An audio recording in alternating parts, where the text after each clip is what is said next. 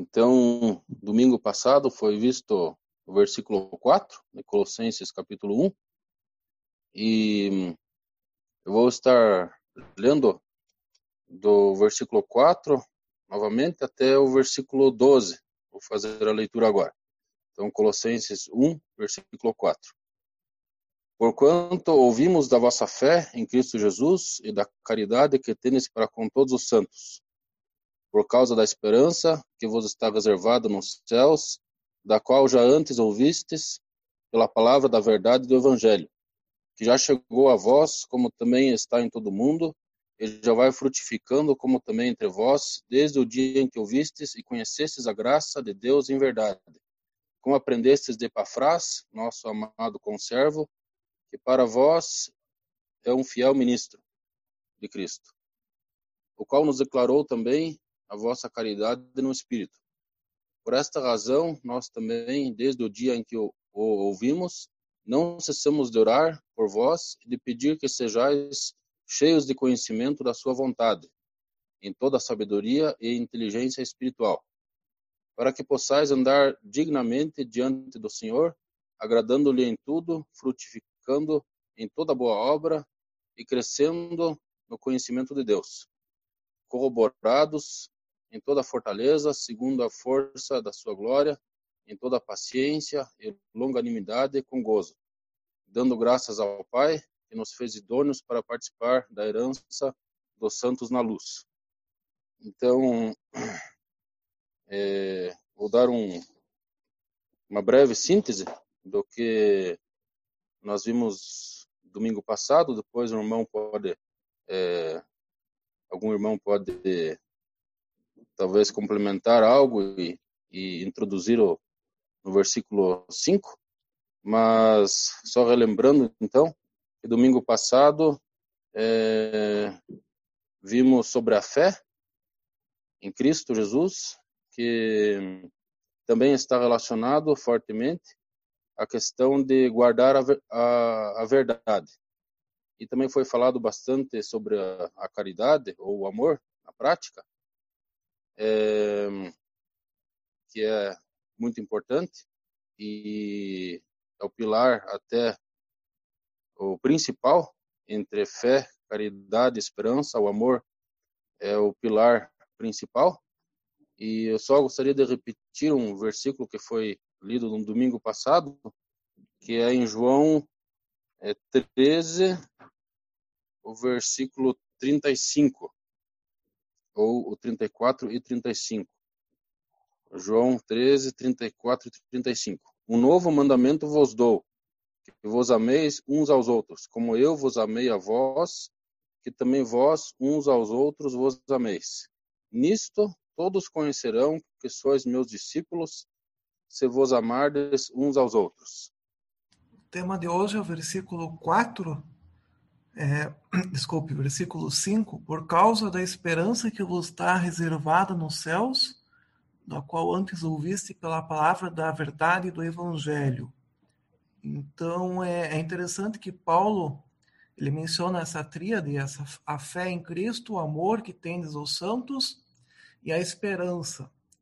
E pelo que me parece, o texto ele dá uma ênfase maior na esperança. Ele inclusive diz aqui no começa por causa da esperança. Eu creio que existem duas interpretações possíveis e possivelmente as duas estejam corretas. Uma é que Paulo está agradecendo a Deus. O motivo do agradecimento que ele está orando, que começa lá no versículo 13, é justamente essa esperança que está reservada nos céus. E o outro também é que a fé em Cristo Jesus e o amor que tendes a todos os santos é mantida justamente por causa dessa esperança. Essa fé e esse amor se originaram pela quando eles se converteram, quando creram em Cristo, mas ela se mantém viva por causa dessa esperança. Uma outra questão aqui está reservada no céu significa que está segura, está garantida. Então, creio que vamos ter hoje aí um foco maior nesse ponto esperança e no segundo ponto que é o evangelho que é mencionado aí no versículo 5.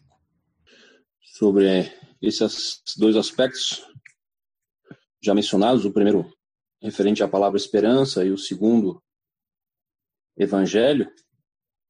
Quero também acrescentar alguns pensamentos. Primeiro, então, referente à palavra esperança. Gostaria que nós lêssemos um texto em 1 Timóteo 1, verso 1. 1 Timóteo 1, verso 1.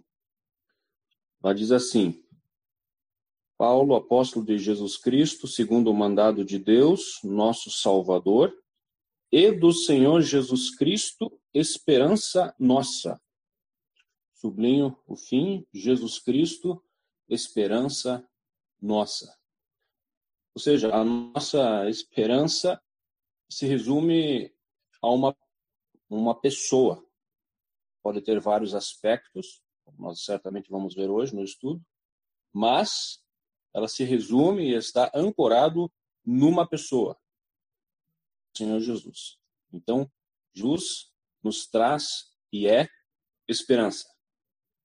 E essa foi uma bênção é, que os irmãos lá de Colossos passaram a desfrutar a partir do momento em que Cristo passou a fazer parte da vida deles. É, um segundo aspecto da palavra esperança está no nosso capítulo de hoje, Colossenses capítulo 1, então, uh, versículo 27. Colossenses 1, verso 27, diz assim: aos quais Deus quis fazer conhecer quais são as riquezas da glória deste ministério entre os gentios, que é Cristo em vós, esperança da glória. Ou em outras traduções, a esperança da glória. Mas Cristo em vós, esperança da glória. Ou seja, a pessoa de Cristo em nós nos abre a perspectiva de uma esperança na glória, nos céus. É, e isso aquele que não tem Cristo não tem. Uma pessoa sem Cristo não tem esperança na glória nem da glória. É, o próprio versículo 27 diz que isso chegou, esse, esse mistério chegou aos gentios. Nesses gentios estão inclusos os irmãos lá de Colossos, que a sua maior parte eram gentios e não judeus. E o nosso versículo 5, Colossenses 1:5 nos fala qual foi o meio, qual foi o jeito em que tudo isso chegou até eles. Vamos reler o versículo 5. Por causa da esperança que vos está reservada nos céus, da qual já antes ouvistes pela palavra da verdade do evangelho, que chegou a vós. Início do verso 6. Ou seja, o evangelho tinha chegado a eles. E este evangelho trouxe a eles fé, vimos semana passada. O evangelho trouxe a eles o amor de Deus derramado em seus corações. E o evangelho trouxe a eles o terceiro aspecto de hoje, que é a esperança. Ainda quanto à palavra esperança, é, gostaria de pôr aqui uma questão prática. Quando a Bíblia fala de esperança, é algo é, garantido. E como nós vimos agora, a esperança é dada pelo próprio Senhor. Então é uma garantia. Não é aquela esperança como a gente fala no dia a dia. Ah, espero que aconteça alguma coisa. Ou tomara que aconteça alguma outra coisa. Não é nesse sentido que a Bíblia fala de esperança. Essa esperança é algo real e garantido. E então também essa esperança também está ligado à volta do Senhor, porque vemos que no versículo 27 a esperança da glória, então é futuro, então o Senhor vai nos levar, ou se nós chegarmos a, a falecer, fisicamente, a esperança está garantida, a glória está garantida. E também fazendo mais um link com a palavra evangelho, é, o evangelho também significa boas novas ou boas notícias, e essa esperança, essa certeza, também é uma, uma boa notícia, uma, uma boa nova. é, ainda sobre o aspecto esperança, já que, é, digamos, é o tema inicial a ser abordado, me veio à mente uma, uma passagem em Romanos, capítulo 5, é, que trata do como muitas vezes essa esperança chega até nós. Né? Então, Romanos, capítulo 5, versículo 3, diz assim, Romanos 5, 3. E não somente isto, mas também nos gloriamos nas próprias tribulações, sabendo que a tribulação produz perseverança, a perseverança, experiência, e a experiência, esperança. Que tem um caminho aqui, né? Tribulação, é, perseverança, experiência e aí esperança. Quer dizer, esperança, segundo essa, esse momento, essa, essa, essa, esse caminho aqui trilhado por, por, por, por Paulo aos Romanos, é, não cai do céu, não cai do céu, não cai do nada, né? Ela vem da experiência. É, obviamente que há casos, há casos extremos, né? Diz lá que Abraão, esperando contra a esperança, veio a ser pai de muitas nações, né? Mas são casos raros né? na vida do crente, onde Deus o coloca numa situação onde onde ele não tem nenhuma história boa para contar de alguma experiência que ele tenha tido com o Senhor, com a, na sua vida com Deus, da qual ele possa tirar essa essa essa esperança. Então, às vezes nós passamos por problemas, às vezes é uma doença, é, às vezes é grave, e às vezes nós lembramos, por exemplo, temos uma experiência de uma tribulação que nós tivemos no passado, uma, uma doença grave também, da qual o Senhor nos livrou, da qual o Senhor nos deu uma cura um exemplo. Né? Então, essa é uma experiência por meio de uma tribulação que nós tivemos com o Senhor, da qual nós podemos tirar a esperança. E ainda com relação a isso, né, a buscar na memória é, é, essa experiência, eu lembrei de também Lamentações, capítulo 3, segue mais ou menos essa linha. Lamentações, capítulo 3, versículo 21. Diz assim: Quero trazer à memória o que pode me dar esperança. Aqui também é, o autor de Lamentações é, não está tirando a sua esperança do nada, do vazio, está tirando da sua memória. Memória é experiência. Lembrando de Romanos, né? A experiência traz esperança. É, fato é que aqui temos duas duas esperanças. Uma esperança, essa esperança prática em, aqui na Terra, enquanto aqui estamos vivendo.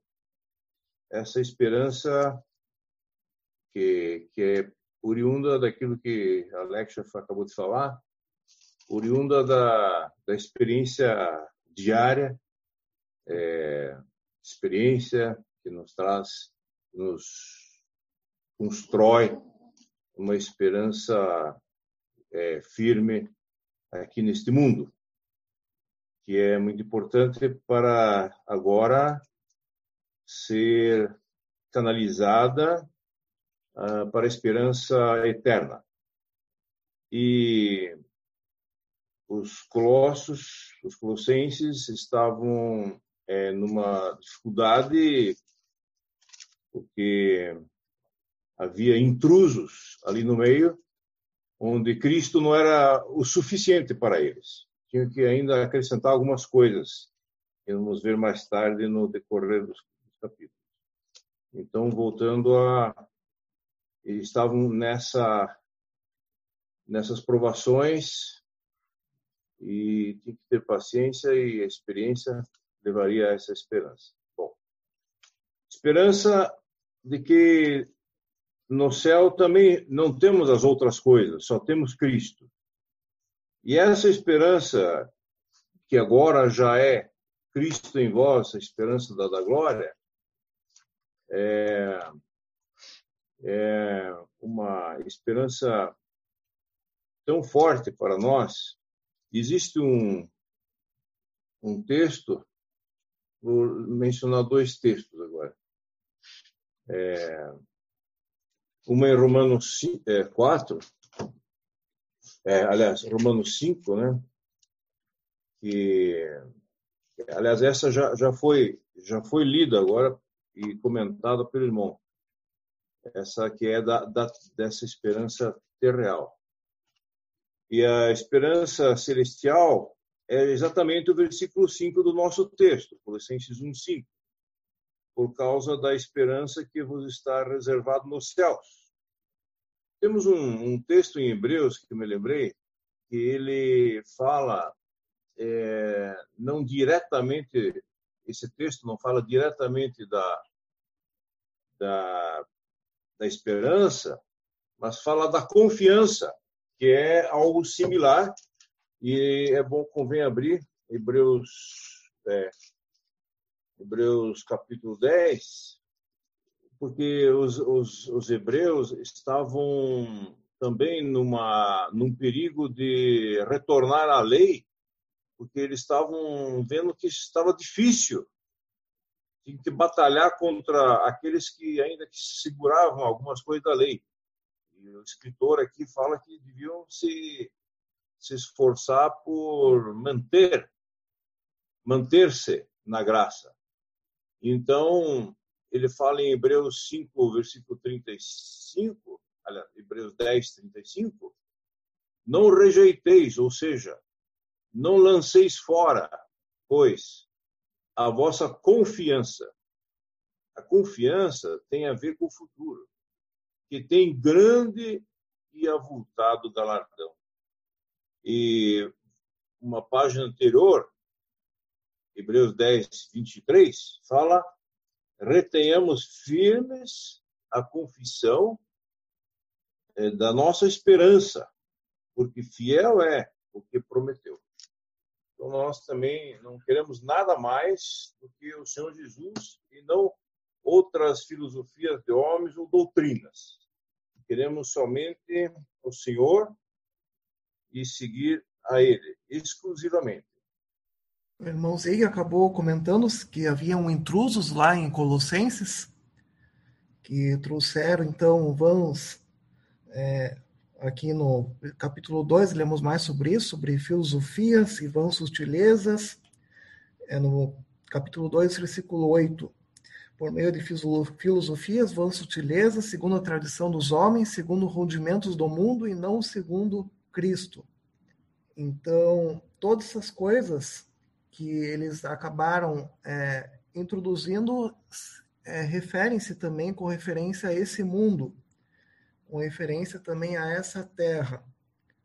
E, inclusive, trouxeram preceitos e doutrinas dos homens, versículo 22, é, 21, tais como não toqueis, não toques, não proves, não manuseis. Versículo 20, se pois estáis mortos com Cristo quanto aos rudimentos do mundo, por que vos carregam ainda de ordenanças como se vivesseis no mundo? Então, é, o objetivo de Paulo é tirar o foco das coisas desse mundo e trazer de volta para Cristo. E aí faz bastante sentido quando lemos aqui no versículo 5, capítulo 1, por causa da esperança que vos está reservada nos céus. Então, os nossos focos devem estar voltados aos céus. O Henrique, o Henrique acabou de falar que a nossa, nosso foco está nos céus eu queria acrescentar uma passagem que está em Filipenses, capítulo, capítulo 3. Filipenses 3, o versículo 20 e 21. Mas a nossa cidade está nos céus, de onde também esperamos o Salvador, o Senhor Jesus Cristo, que transformará o nosso corpo abatido para ser conforme o seu corpo glorioso, segundo o seu eficaz poder de sujeitar também a si todas as coisas. A nossa esperança, o nosso foco está nos céus, nossa pátria é nos céus, e é de lá que nós aguardamos o nosso Senhor Jesus Cristo. Então, realmente, lá ele foi nos preparar lugar, lá nós temos é, a casa paterna, lá está o nosso lar, e quando nós, então, é, nos sentimos transportados para, para o nosso lar celestial, então, inclusive, João, escreve na sua primeira carta, no capítulo 3, 1 João 3, acho que vou pegar também essa passagem aí. 1 João 3 e versículo 3, que diz assim, que qualquer que qualquer que nele tenha essa esperança, purifica-se a si mesmo, como também ele é puro. Então, esse é o efeito. É, nós já, nossa pátria não é mais aqui, nós não somos desse mundo, nós somos peregrinos aqui, nossa pátria está nos céus, de lá está, lá está a nossa esperança, nós aguardamos o Senhor Jesus, a volta dele, inclusive nesses tempos difíceis em que nós estamos vivendo, nós temos visto e ouvido reiteradamente a oração de que o Senhor Jesus venha logo para nos, para nos levar, para estarmos com Ele. E à medida que nós vamos nos concentrando, que nós vamos eh, nos ocupando com esse nosso lar celestial, também essa esperança que nós temos é, promove em nós um, um, processo de purificação. Como diz então nesse versículo 3 de 1 João 3, é, 1 João 3 que qualquer que tem nele essa esperança purifica-se a si mesmo. Esse é o efeito que vai tendo essa esperança em nós. Nós vamos nos purificando para correspondermos cada vez mais com o Senhor Jesus, assim como ele também é, como também ele é puro. Apenas um exemplo é, disso que dessa, dessa desse conceito que o Renault expôs. Assim mesmo se purifica aquele que tem essa esperança. Né? Isso lá em, em 1 João 3, né? Aí no capítulo, no versículo 2, diz ali, é, sabemos que quando ele se manifestar, seremos semelhantes a ele, porque haveremos de vê-lo como ele é. E assim mesmo se purifica todo aquele que, que tem essa esperança. Está falando da manifestação de Cristo, né? E aí tá falando, aí, aí fala da purificação que ocorre por conta dessa esperança, da manifestação. Exatamente isso está no nosso, no nosso livro aqui de Colossenses, no capítulo 3, e ele mostra o como que acontece essa purificação, como ela é um ela é uma responsabilidade, né? Esse mesmo conceito da manifestação de Cristo e, da, e de como isso nos purifica, ou como isso promove em nós a purificação. Então, Colossenses 3, capítulo 3, versículo 4. Quando Cristo, que é a nossa vida, e o Benjamin já mostrou ali que é a nossa esperança também, se manifestar, então vós também sereis manifestados com ele em glória. Agora vem. Fazei, pois, morrer a vossa natureza terrena, prostituição, impureza, paixão, lascivia e por aí vai. É, é, mais uma vez, lá, lá em 1 João fala se purifica. Não é purificado, não é um ato milagroso. É, a, esperança em, a esperança em Cristo, da sua manifestação, nos leva a, a, a termos uma vida pura, nos leva à purificação. Por quê? Porque ele vai vir. E como ele vai nos encontrar? Em pecado? Ou buscando a santificação, ou nos purificando. Se temos a esperança que ele, vi, que ele virá, ele virá não só nos galardoar, mas também cobrar de nós uma vida santa, justa, pura. Então, essa, essa esperança da vinda dele nos ajuda a, a, a nos purificarmos. Isso está no nosso texto, inclusive. O final do versículo 5, que essa esperança chegou até ele é, pela palavra da verdade do Evangelho pela palavra da verdade do Evangelho. É, ressalto aqui que a questão do Evangelho, nós já falamos, mas também a palavra da verdade, Evangelho verdadeiro, real, divino, chegou a. Isso, mais uma vez, faz uma, uma, uma contraposição bonita com o que é, já ouvimos antes pelo Henrique. Podemos rever ali Colossenses 2, verso 8. Tínhamos visto ali aquele aquele perigo em que aqueles irmãos de Colossos se encontravam. Diz ali Colossenses 2. A internet voltou. Vamos lá então. Então, Colossenses 2, versículo 8. Até ali vocês ouviram.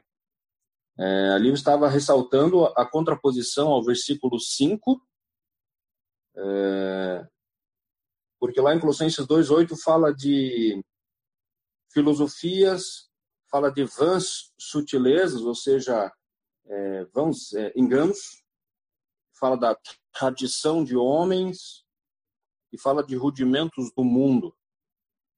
Né? Tudo isso está em contraposição à verdade do Evangelho. São coisas muito opostas. O Evangelho ele é verdadeiro, ele não é uma filosofia, ele não é uma coisa vã, ele não é um engano, ele não é o rundimento do mundo e ele não é uma tradição dos homens, mas é algo divino. Né? E essa palavra, verdade do Evangelho, é que tinha chego até eles. Também, se nós é, invertermos a sequência, colocarmos em vez da, é, da verdade do Evangelho, se nós colocarmos o Evangelho da verdade e fizermos disso uma aplicação para os dias de hoje, vale a pena nós ressaltar. Podemos pegar um texto aqui em 1 Coríntios 1, quando Paulo fala uh, de si como um pregador do Evangelho, ele diz assim, 1 Coríntios 1, verso 16. Porque Cristo enviou-me não para batizar, mas para evangelizar. Não em sabedoria de palavras, que poderia ser até Colossenses 2,8, poderíamos aplicar ali. Não foi assim, para que a cruz de Cristo se não faça vã. Porque a palavra da cruz é loucura para os que perecem, mas para nós que somos salvos é o poder de Deus. É, tem muita coisa nesse capítulo sobre isso, mas vamos ler no 23. Mas nós pregamos a Cristo crucificado. Ou seja, o, o tema central do Evangelho é, é a morte de Cristo, é a crucificação de Cristo por nós, e assim começa o Evangelho, essa é a mensagem, Cristo morrendo por mim. Né? E, e, a partir dali nós fazemos as reflexões do porquê ele morreu, né? porque somos pecadores e por que precisamos crer nisso. Enfim, assim começa o desenrolar do Evangelho, falando e mostrando sempre a verdade. A verdade é de que Cristo, Filho de Deus, morreu por nós. Por outro lado, nós somos pecadores. Este é um Evangelho verdadeiro. Esse é o Evangelho capaz de mudar vidas, capaz de mudar corações. Interessante que a esperança aqui está relacionada é, de forma muito íntima com a, o Evangelho. E se formos, creio que sim, várias passagens acerca do Evangelho, um, um resumo, mas uma delas em Romanos 10, Romanos 10, versículo 9, é, ou posso ler também 8. Romanos 10, 8, mas que diz a palavra está junto de ti, na tua boca e no teu coração, esta é a palavra da fé que pregamos, a saber, se com a tua boca confessares ao Senhor Jesus, e em teu coração creres que Deus o ressuscitou dos mortos, será salvo.